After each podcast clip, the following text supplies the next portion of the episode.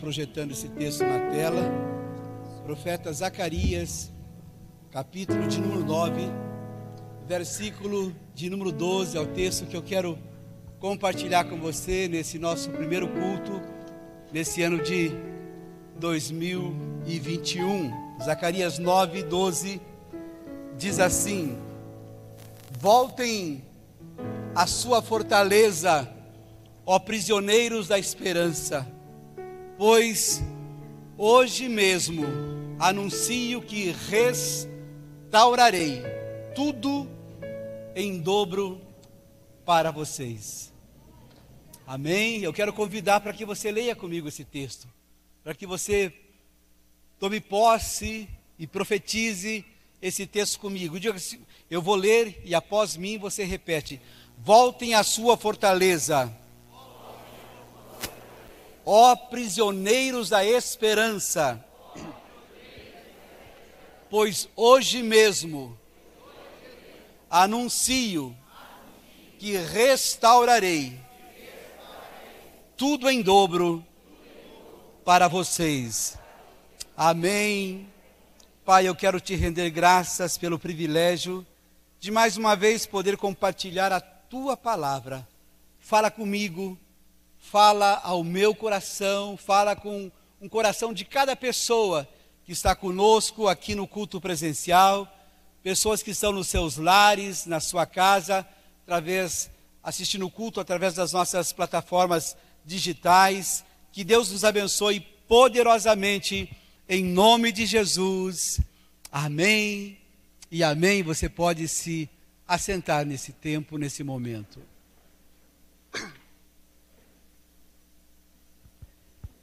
Em sua tradicional mensagem de final de ano à nação, a chanceler alemã Angela Merkel disse o seguinte: Não exagero quando digo, nunca antes, nos últimos 15 anos, houve um ano mais difícil do que esse que está chegando ao fim. A pandemia que assolou o mundo inteiro deixou mais de 1 milhão e 700 mil alemães infectados pela Covid-19 e mais de 32 mil pessoas morreram.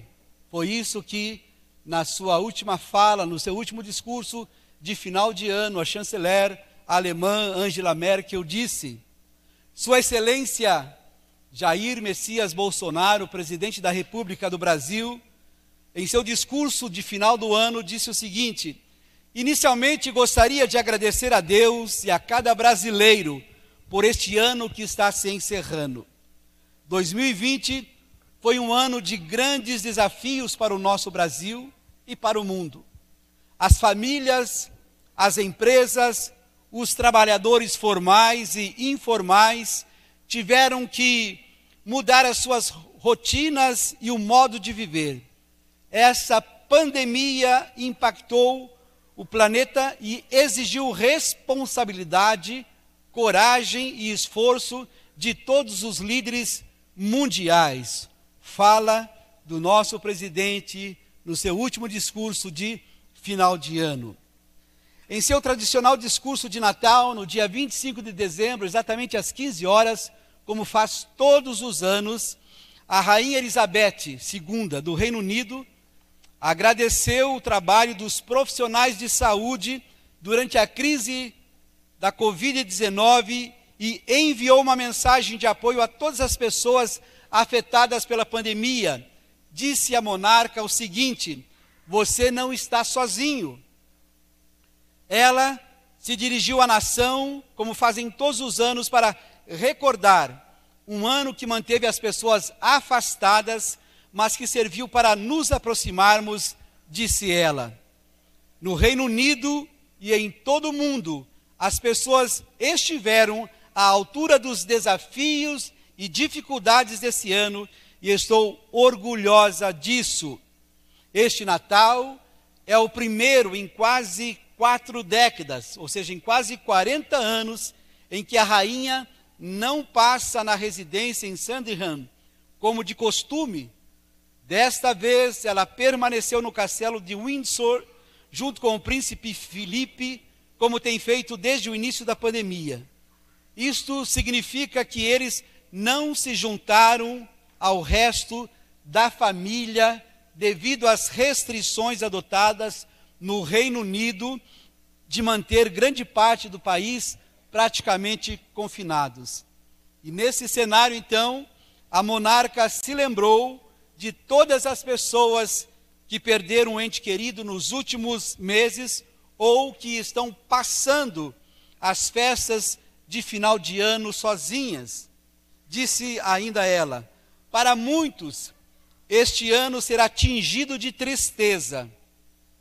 Alguns lamentam a perda de alguém que amavam, enquanto outros sentem falta dos amigos e da família que estão longe por segurança, quando tudo o que realmente queremos no Natal é um simples abraço e um aperto de mão. Após esse preâmbulo, para salientar mais uma vez que 2020 foi um ano extremamente difícil, não só para nós brasileiros, mas para o mundo todo, portanto, um ano totalmente atípico, um ano é, que jamais imaginávamos que viveríamos um ano como esse. Sendo assim, nós, como equipe pastoral, nós nos reunimos no, nas últimas semanas do mês de dezembro e entendemos que esse ano poderíamos estabelecer como tema para 2021 o ano da restauração. Em função das perdas, dificuldades e lutas que muitos de nós tivemos em função desse ano que passou, nós, então, pastores, orando, pedindo a direção de Deus, é, definimos 2021, o ano da restauração. Mas qual é o significado dessa palavra restauração? O que isso quer dizer? Restaurar, na verdade, é um verbo transitivo direto que significa recuperar a posse ou o domínio de alguma coisa perdida. Quando a gente consegue recuperar, restaurar algo que foi perdido, quando nós podemos tomar posse daquilo novamente, ou seja, pôr em bom estado, reparar, consertar, recuperar.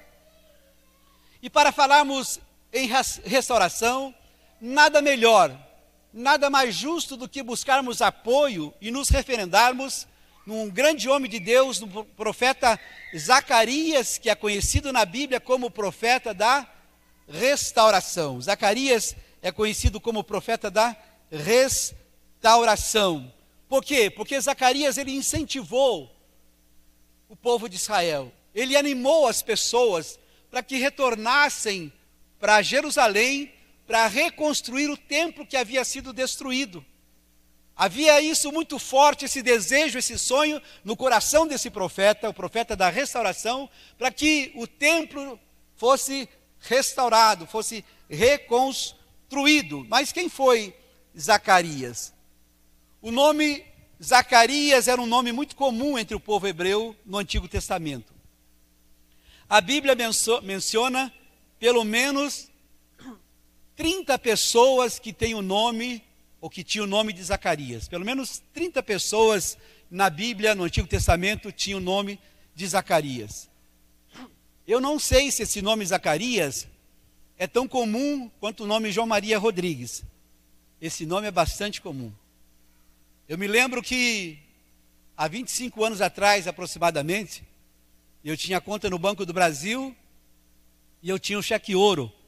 E aí venceu o contrato do cheque ouro, eu precisava renovar, né, para me continuar com o cheque, cheque ouro, que cheque do Banco do Brasil.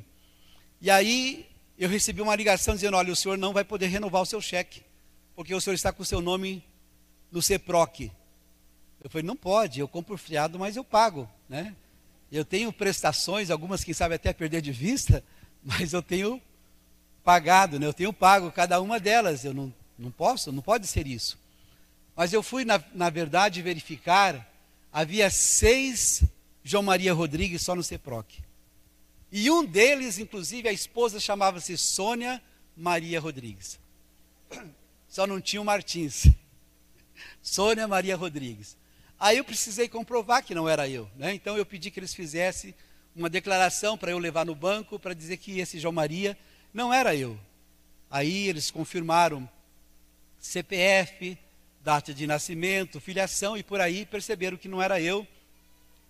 Mas mesmo não sendo eu, né, tive que pagar um valor lá para pegar essa declaração, levar para o banco e dizer: olha, esse João Maria não sou eu. Então, só no CEPROC tinha seis João Maria Rodrigues. Então imagine que é gente boa, né? Agora, Zacarias tinha 30 nomes assim no Antigo Testamento. E dentre esses 30, tinha dois que eram mais famosos. Zacarias, por exemplo, casado com Isabel, que foram pais de João Batista. Zacarias era profeta. Veio a palavra do Senhor para ele, para sua esposa Isabel, quando nasceu seu filho João Batista. Ele, ele viveu entre os anos é, 50, 60 antes de Cristo e Zacarias morreu no ano 12 depois de Cristo. Quando João Batista já estava com 18 anos de idade, já era de fato um nazireu, estava preparado para exercer o seu ministério, perdeu seu pai no ano 12 depois de Cristo. Esse é um Zacarias. O outro Zacarias é esse que eu quero falar com você nessa noite. Muito conhecido, profeta, sacerdote de Deus e escreveu este livro. Portanto, Zacarias foi o décimo primeiro profeta entre os doze profetas menores do Antigo Testamento. Seu livro é o penúltimo livro do Antigo Testamento, com 14 capítulos. Depois de Zacarias vem Malaquias e encerra-se o Velho Testamento e depois começa a nova aliança, um novo tempo depois de 400 anos sem Deus falar com o seu povo, né? 400 anos e aí começa a nova aliança, um novo tempo. O nome Zacarias significa Iavé lembra-se, ou seja, aquele de quem Deus se lembra. Que coisa tremenda, que nome bonito é esse, né? Quem gostaria de ter um nome assim? Aquele de quem Deus se lembra, aquele de quem é lembrado por Deus. Que Deus possa lembrar de nós, e Ele de fato não se esquece de nós em nenhum momento. E o profeta Zacarias nasceu em uma família de sacerdotes, ainda na Babilônia.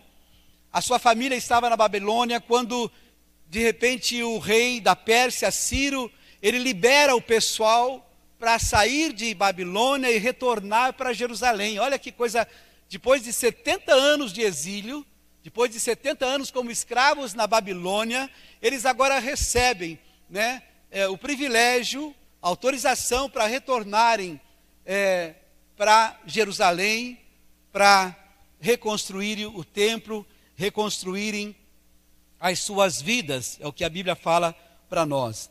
E Zacarias começou a profetizar no segundo ano do reinado do rei Dario, ou seja, no ano 520 antes de Cristo. E a mensagem desse homem, por isso nós definimos esse tema, é o ano da restauração, porque Zacarias, ele falava exatamente isso, ele encorajava o povo. Era uma palavra de ânimo, de encorajamento era uma palavra de incentivo. Nós podemos sim retornar para a nossa pátria, para o nosso país e lá reconstruirmos o nosso templo.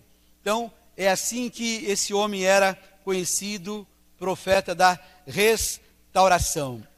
E é nesse cenário que os profetas Zacarias e Ageu começam a profetizar. Nesse sentido que ele começa a profetizar. Eu fico pensando que Zacarias, ele não nasceu em Jerusalém. Zacarias nasceu na Babilônia, enquanto estavam exilados. Mesmo não conhecendo Jerusalém, mesmo Zacarias é, não tendo vivido lá, nasceu e se criou no exílio na Babilônia, mas havia no coração dele uma sede, um desejo muito grande de ir para Jerusalém. Eu fico imaginando por que será isso? Certamente porque os seus pais contavam para ele sobre Jerusalém. Certamente porque havia momentos em que os pais se reuniam com Zacarias e diziam e lembravam lá da terra de Jerusalém, daquele tempo, da construção do templo, do local de adoração. Havia saudade no coração daquele povo, daquela gente que estava distante da sua pátria, distante do seu país. Então Zacarias, entretanto, embora não tivesse morado lá é, em Jerusalém, mas certamente ele ouvia histórias sobre isso. Por isso que é incrivelmente importante que você, como pai, como avô, compartilhe com seus filhos as obras de Deus na tua vida. Diga para eles quem é Jesus.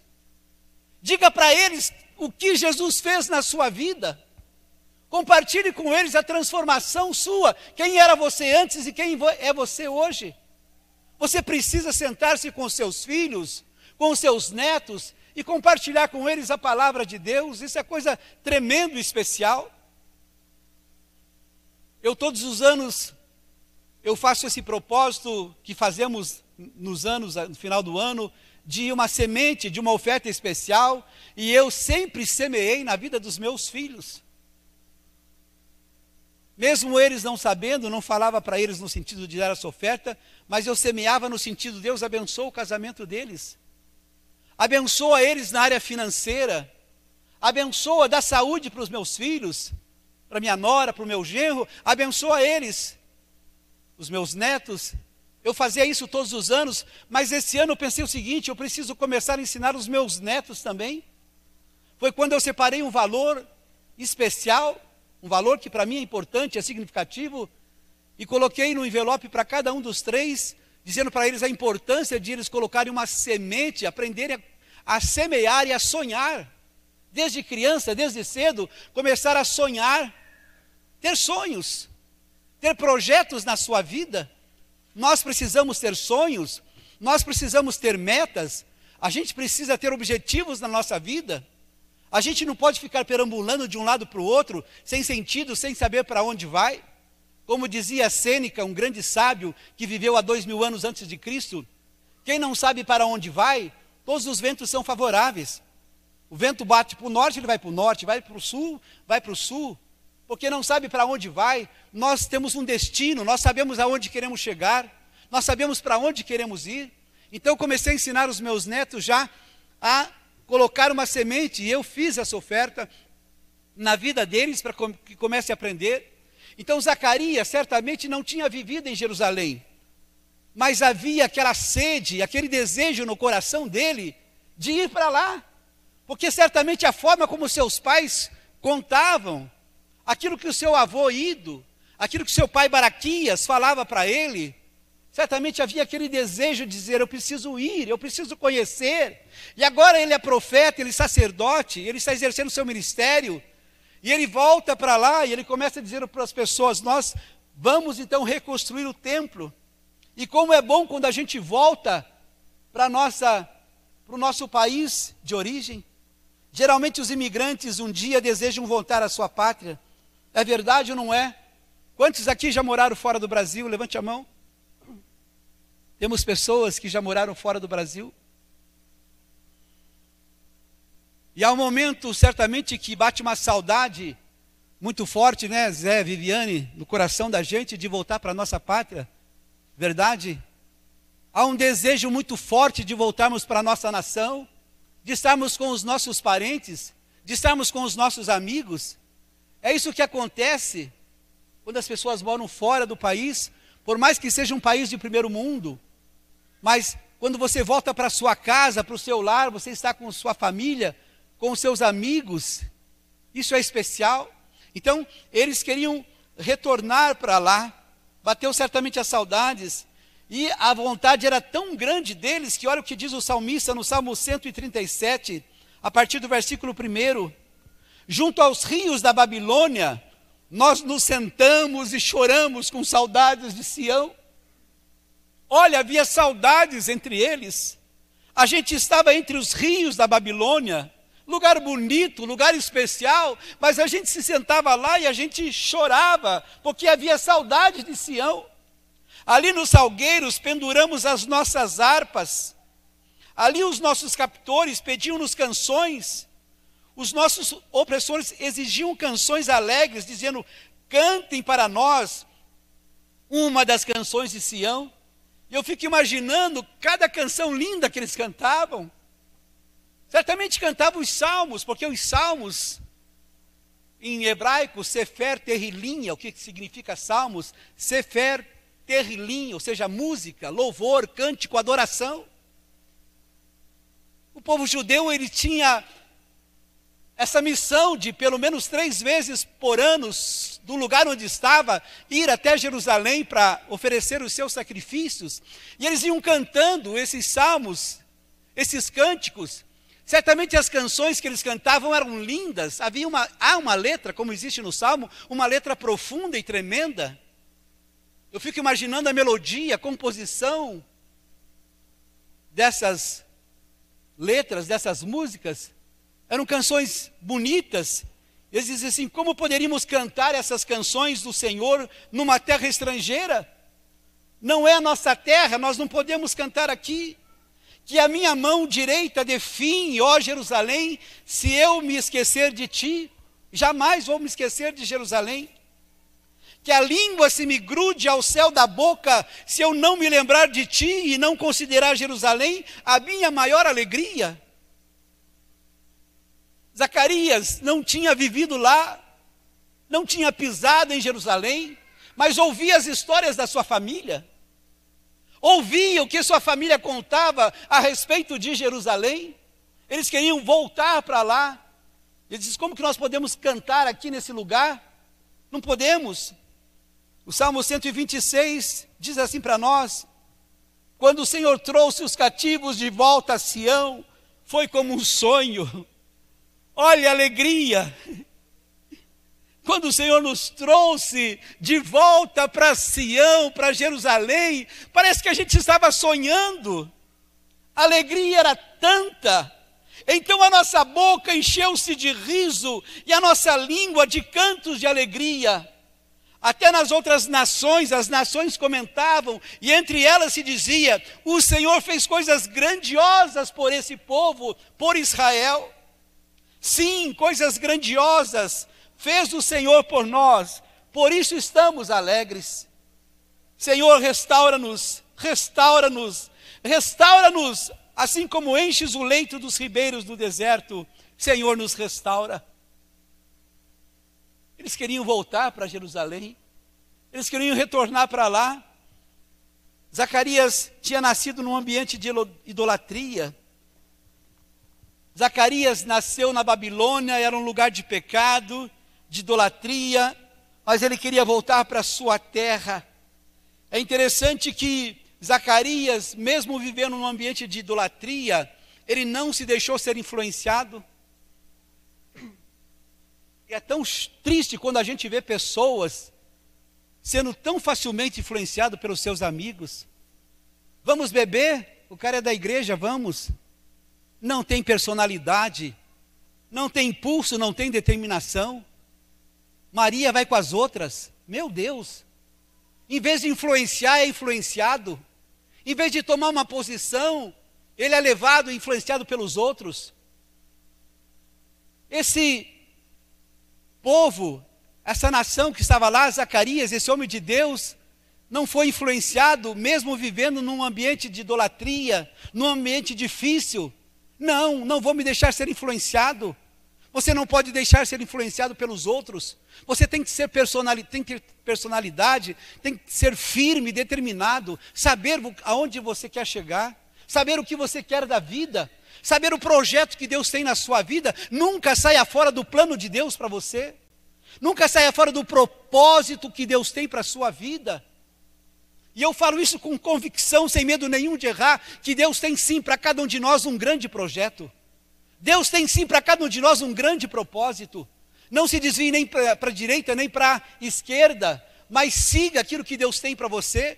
Porque se você continuar em frente, seguindo, você certamente depois de um tempo vai olhar para trás e vai dizer: Senhor, muito obrigado. Foi a tua mão, foi o teu agir, como disse o salmista no Salmo 124: Ora, se não for o Senhor que esteve ao meu lado, foi Deus cuidando de nós, foi Deus nos guardando.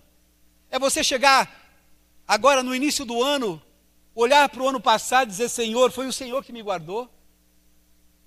Como que eu consegui chegar até aqui? Foi a tua mão, foi a tua graça, foi a tua misericórdia, foi a tua generosidade, foi o teu favor sobre mim.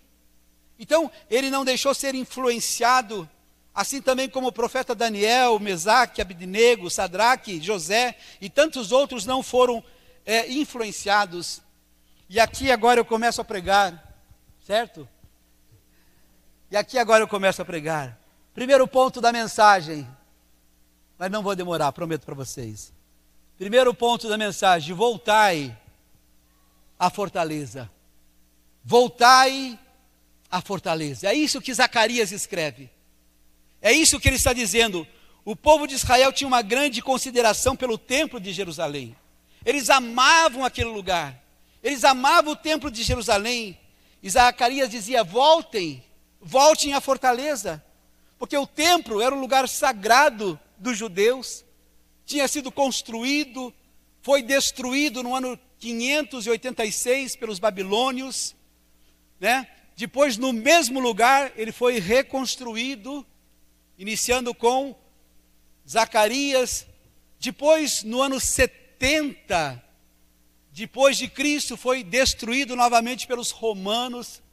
Até hoje, quando você olha, ou você vai para Israel, ou você vê no Muro das Lamentações, existe ali um grupo de pessoas lendo e fazendo assim com a cabeça, né? Gesticulando, estão chorando, estão lamentando pelo templo que foi destruído. O templo era um lugar sagrado, lugar de habitação, e ele, então, é, para o judeu, era, o templo era um sinal de segurança, segurança física, segurança emocional, segurança espiritual. O templo era para o judeu isso. Tanto é verdade que no Salmo 84 o salmista diz assim: Como é agradável o lugar da tua habitação, olha. Senhor, como é agradável, como eu me sinto bem nesse lugar. Como é agradável o lugar da tua habitação. A minha alma anela e até desfalece pelos átrios do Senhor o meu coração e o meu corpo cantam de alegria ao Deus vivo. Como é amável. Ele gostaria de estar naquele lugar, naquela habitação. Então o templo é esse refúgio. Por isso que Zacarias diz: voltem para a fortaleza, porque lá é um lugar de fortaleza, é um lugar seguro, é um lugar de habitação. Precisamos voltar para lá, volte para lá.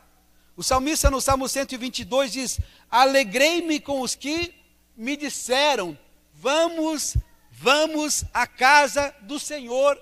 Havia uma alegria entre eles. Jerusalém está construída como cidade firmemente estabelecida. Para lá sobem as tribos do Senhor para dar graças ao Senhor, conforme o mandamento de todo, conforme o mandamento dado a Israel. Então o templo era fortaleza, era lugar seguro, Voltai à fortaleza, é o que esse profeta está dizendo para eles. Voltem à fortaleza. Lá é um lugar seguro. Um lugar seguro. O ser humano tem a tendência de procurar fortaleza e refúgio em si mesmo. O ser humano tem a tendência de buscar fortaleza e segurança nos amigos. Alguns têm a tendência de buscar fortaleza e segurança nos seus recursos financeiros, nos seus bens, no seu patrimônio. Quando na verdade Zacarias está dizendo, a fortaleza está lá, é no templo, é naquele lugar. Por que, que a gente insiste muitas vezes com você? Venha para a igreja, venha para o culto, porque aqui é o lugar onde o Senhor ordena a sua bênção. Aqui é o lugar onde o Senhor ordena a sua bênção.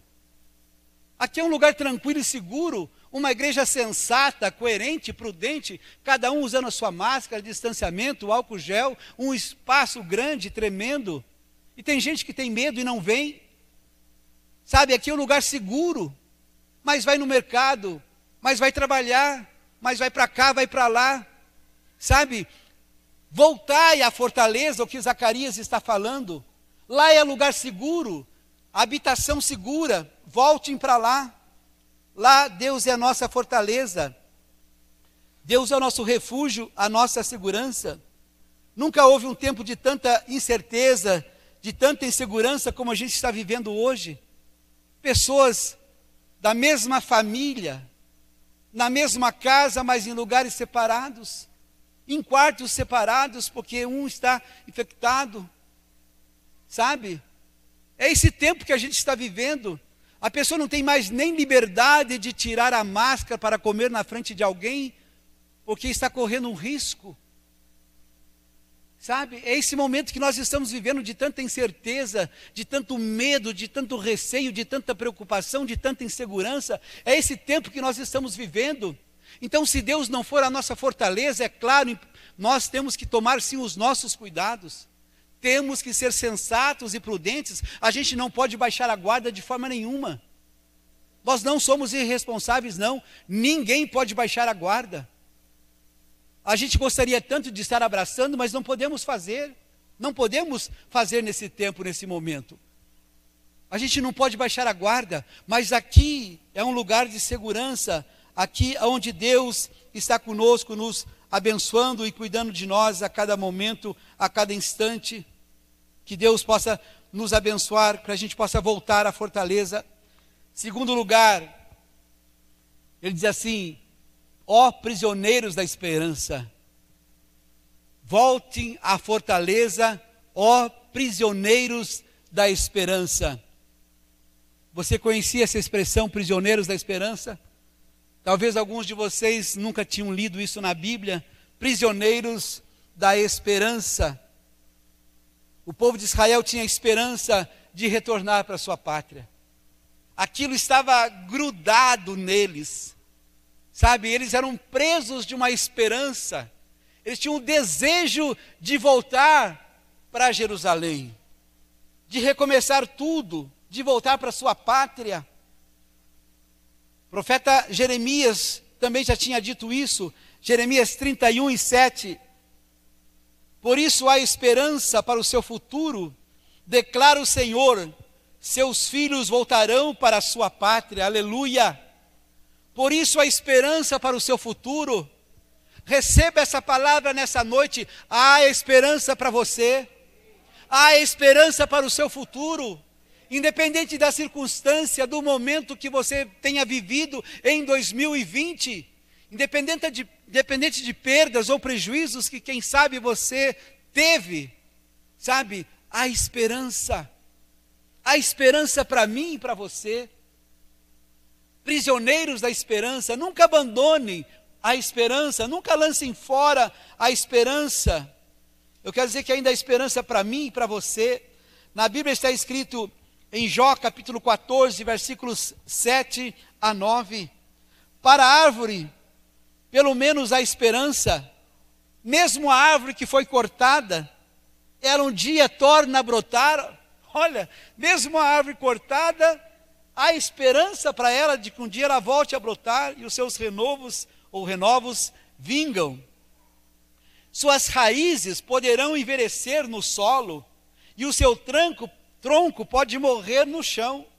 Ainda assim, com o cheiro das águas, ela brotará e dará ramos como se fosse uma muda plantada. Aleluia!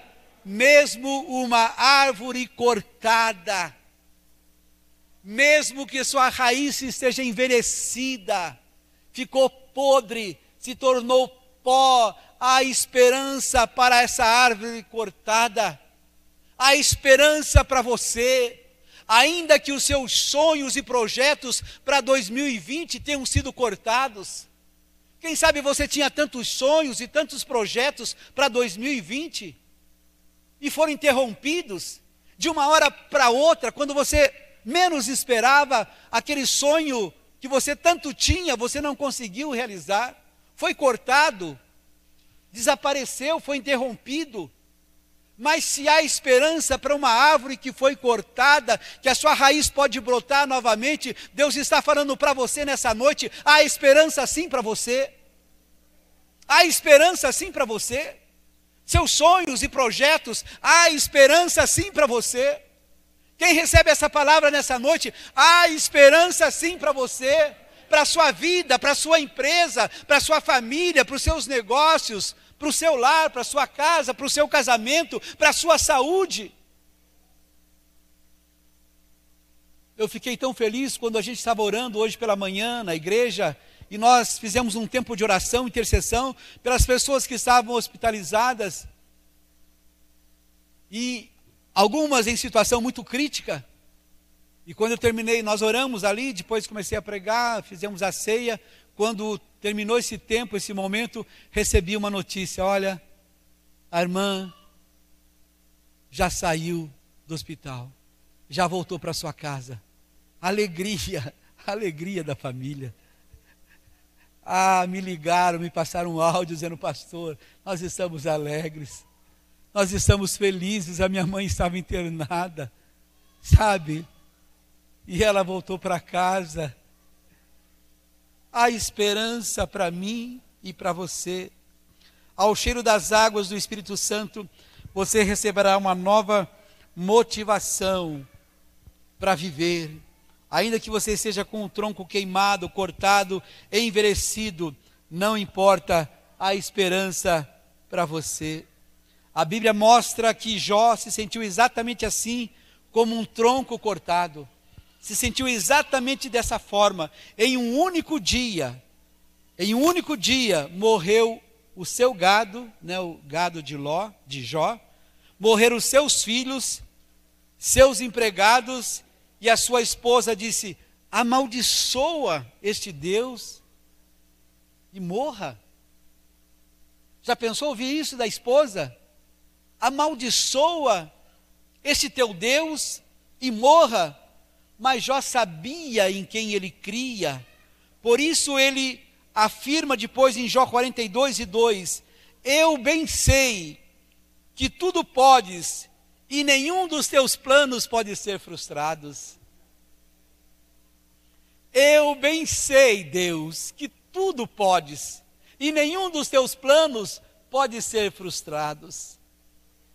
Deus está falando para mim e para você nessa noite, eu bem sei os pensamentos que tenho a vosso respeito, pensamentos de bem e não de mal. Eu bem sei o que eu tenho projetado e planejado para você. Nem nada, nada pega o nosso Deus de surpresa. Ele é soberano, está no controle de todas as coisas. Eu bem sei os sonhos, os planos, os projetos, os propósitos que eu tenho na sua vida. É isso que Deus está falando para mim e para você nessa noite. Hoje o seu tronco pode estar caído, envelhecido, mas pode de fato, de novo, em nome de Jesus, voltar a brotar. Jó 42 e 10. O Senhor mudou a sorte de Jó, quando este orava pela sorte dos seus amigos, e deu-lhe o dobro de tudo que antes ele possuía. Deu-lhe o dobro de tudo o que antes ele possuía. Eu quero incentivá-lo para que você conte para Deus as suas necessidades. Abra o seu coração, seja sincero com Ele. Compartilhe, faça uma oração simples, do fundo do coração. O salmista Davi nos ensina, ensina no Salmo 51 e versículo 17: é um coração contrito e quebrantado, Deus não despreza. Deus não despreza quando vê que há sinceridade na sua oração. Ele não despreza quando ele vê que há sinceridade na sua vida. Deus não despreza quando vê o teu choro, quando vê as tuas lágrimas, quando olha para o seu interior, para o seu coração, Ele não despreza. Se você está passando por um momento difícil, abra o seu coração, rasgue diante de Deus na presença dEle. O Adriano leu o Salmo 34, versículo 7: Deleita-te no Senhor, tenha prazer nele, e Ele concederá os desejos do seu coração. Sabe que nessa noite você possa entender isso. Portanto, Zacarias está dizendo: voltai à fortaleza, prisioneiros da esperança. Quem aqui tem esperança? Eu tenho esperança de um ano tremendamente abençoado. Eu quero viver um ano de 2021, irmão Toninho, um ano tremendamente abençoado. Um ano próspero, um ano feliz, um ano de grandes realizações, de grandes bênçãos, em nome de Jesus. Em nome de Jesus. Não importa como foi 2020, quem sabe foi difícil, passamos dificuldades sim, Alguns nem isso passaram. Eu ouvi testemunho de pessoas que disseram, pastor, esse foi o melhor ano da minha vida. Alguns testemunharam isso para mim. Este foi o melhor ano da minha vida. Então, mas no geral a gente sabe que foi um ano difícil, mas eu tenho esperança que 2021 seja um ano tremendamente abençoado, feliz e próspero em nome de Jesus. Em nome de Jesus. E o último ponto que eu quero compartilhar com você, o ponto 3. Vos restaurarei em dobro. Aleluia. É isso que Zacarias está dizendo. Voltai à fortaleza, prisioneiros da esperança, porque hoje mesmo vos anuncio que restaurarei em dobro. Não apenas restaurar, mas será em em dobro. Ah, se eu fosse você, eu dizia, eu tomo posse dessa palavra eu recebo essa palavra, Deus vai restaurar em dobro, em nome de Jesus. Eu restaurarei em dobro. Está diante dos nossos olhos a restituição de Deus. Só depende de uma escolha nossa. Dê uma chance para Deus trabalhar na sua vida. Dê uma chance para Deus trabalhar na sua vida, em nome de Jesus. Dê uma chance, uma oportunidade para que Deus possa trabalhar na sua vida. Existe na Bíblia mais de sete mil promessas de Deus. Já pensou o que é isso? Nos 31.105 versículos da Bíblia, mais de sete mil são promessas. Esse Deus é tremendo. Esse Deus é tremendo. Mais de sete mil promessas. E Deus, Ele cumpre as suas promessas. Ele vela pela sua palavra para cumpri-las. Olha o que, que diz Josué, vamos ler o capítulo 21, versículo 45. De todas as boas promessas do Senhor à nação de Israel, de todas, nenhuma, nenhuma, nenhuma delas falhou. Todas, todas se cumpriram ah, esse Deus é tremendo. Esse Deus é tremendo, de todas as boas promessas do Senhor, a nação de Israel, nenhuma, nenhuma, nenhuma, nenhuma, nenhuma dela falhou. Todas, 100% delas se cumpriram em nome de Jesus. Deus não quebra nenhuma das suas promessas, e se o Senhor prometeu, Ele vai cumprir. E o texto-chave para o ano de 2021, o tema da nossa igreja, a palavra que nós liberamos para você, que faz parte desse rebanho, que está conosco, é exatamente essa: voltai à fortaleza. Ó oh, prisioneiros da esperança, você que tem esperança, voltai à fortaleza. Voltai à fortaleza, volte para Deus, volte para a sua intimidade com Ele, tenha mais intimidade com Ele. Porque hoje mesmo vos anuncio que restaurarei em dobro para vocês. Quero restaurar em dobro. Eu quero que a igreja se coloque de pé nesse momento. Eu quero que você estenda as tuas mãos. E se você entender que essa palavra é para você, eu quero que em cada palavra que eu libere, cada final de versículo, você possa dizer: Eu tomo posse eu recebo em nome de Jesus, se você assim quiser tomar posse e receber. Segundo Coríntios 9, 10.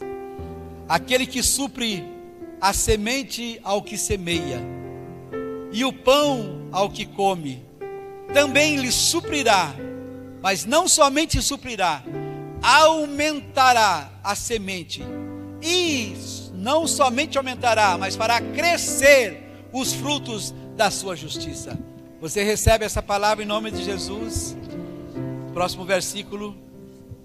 Pois você se estenderá para a direita e para a esquerda.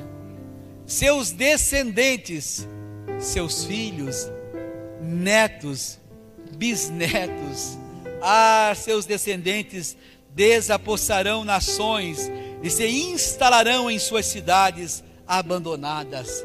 você se estenderá para a direita e para a esquerda. É bênção para todo lado, para frente, para trás, para a direita, para a esquerda, de baixo, de cima, é de todo lugar. Jeremias 33. Todavia, trarei restauração e cura para ele, ela, para o meu povo, para a minha terra, para a minha nação, para você. Eu curarei o meu povo, curarei o meu povo. Quem está precisando de cura? Ah, Deus quer curar. Eu curarei o meu povo. Você que está na sua casa, no seu lar, receba essa palavra sobre a sua vida nessa noite. Eu curarei o meu povo e lhe darei muita prosperidade e segurança. Versículo 7: Mudarei a sorte de Judá e de Israel, e os reconstruirei como antigamente. Mais uma vez o versículo 7, aqui eu quero parafrasear, como disse o Adriano Bote mais uma vez o versículo. Mudarei a sorte do João. Diga o seu nome. Mudará a sorte do a sorte do João, a minha sorte, a sorte da nossa igreja, da nossa cidade, do nosso povo, e reconstruirei como fiz antigamente. Versículo 8: Eu os purificarei de todo o pecado que cometeram contra mim, e perdoarei todos os seus pecados de rebelião contra mim. Próximo texto, Joel, Isaías 61. Em lugar da vergonha que sofreu, o meu povo receberá porção dobrada. E ao invés da, ao invés da humilhação, ele se regozijará em sua herança, pois herdará a porção dupla em sua terra e terá alegria eterna. Eu recebo essa palavra em nome de Jesus. Ó povo de Sião, alegre-se, regozije-se no Senhor, no seu Deus, pois Ele lhe dá chuvas de outono, conforme a sua justiça. Ele lhe envia muitas chuvas, as de outono e as de primavera, como antes fazia. As eiras, as eiras ficarão cheias de trigo, os tonéis transbordarão de vinho novo e de azeite, aleluia. Vou compensá-lo pelos anos de colheitas que os gafanhotos destruíram. O gafanhoto peregrino, o gafanhoto devastador, o gafanhoto devorador, o gafanhoto cortador, o meu grande exército que enviei contra vocês. Vocês comerão, aleluia, comerão até ficarem satisfeitos e louvarão o nome do Senhor, o seu Deus que fez maravilhas em favor de vocês. Nunca mais o meu povo será humilhado. Aleluia. Glória a Deus. Eu tomo posse dessa palavra. Então vocês saberão que eu estou no meio de Israel. Eu sou o Senhor, o seu Deus, e não há nenhum outro. Nunca mais o meu povo será humilhado. E depois disso, e depois disso, derramarei do meu espírito sobre todos os povos. Os seus filhos e as suas filhas profetizarão. Os velhos terão sonhos e os jovens terão visões. Eu recebo, eu tomo posse, eu abraço esta palavra nesta noite, em nome de Jesus.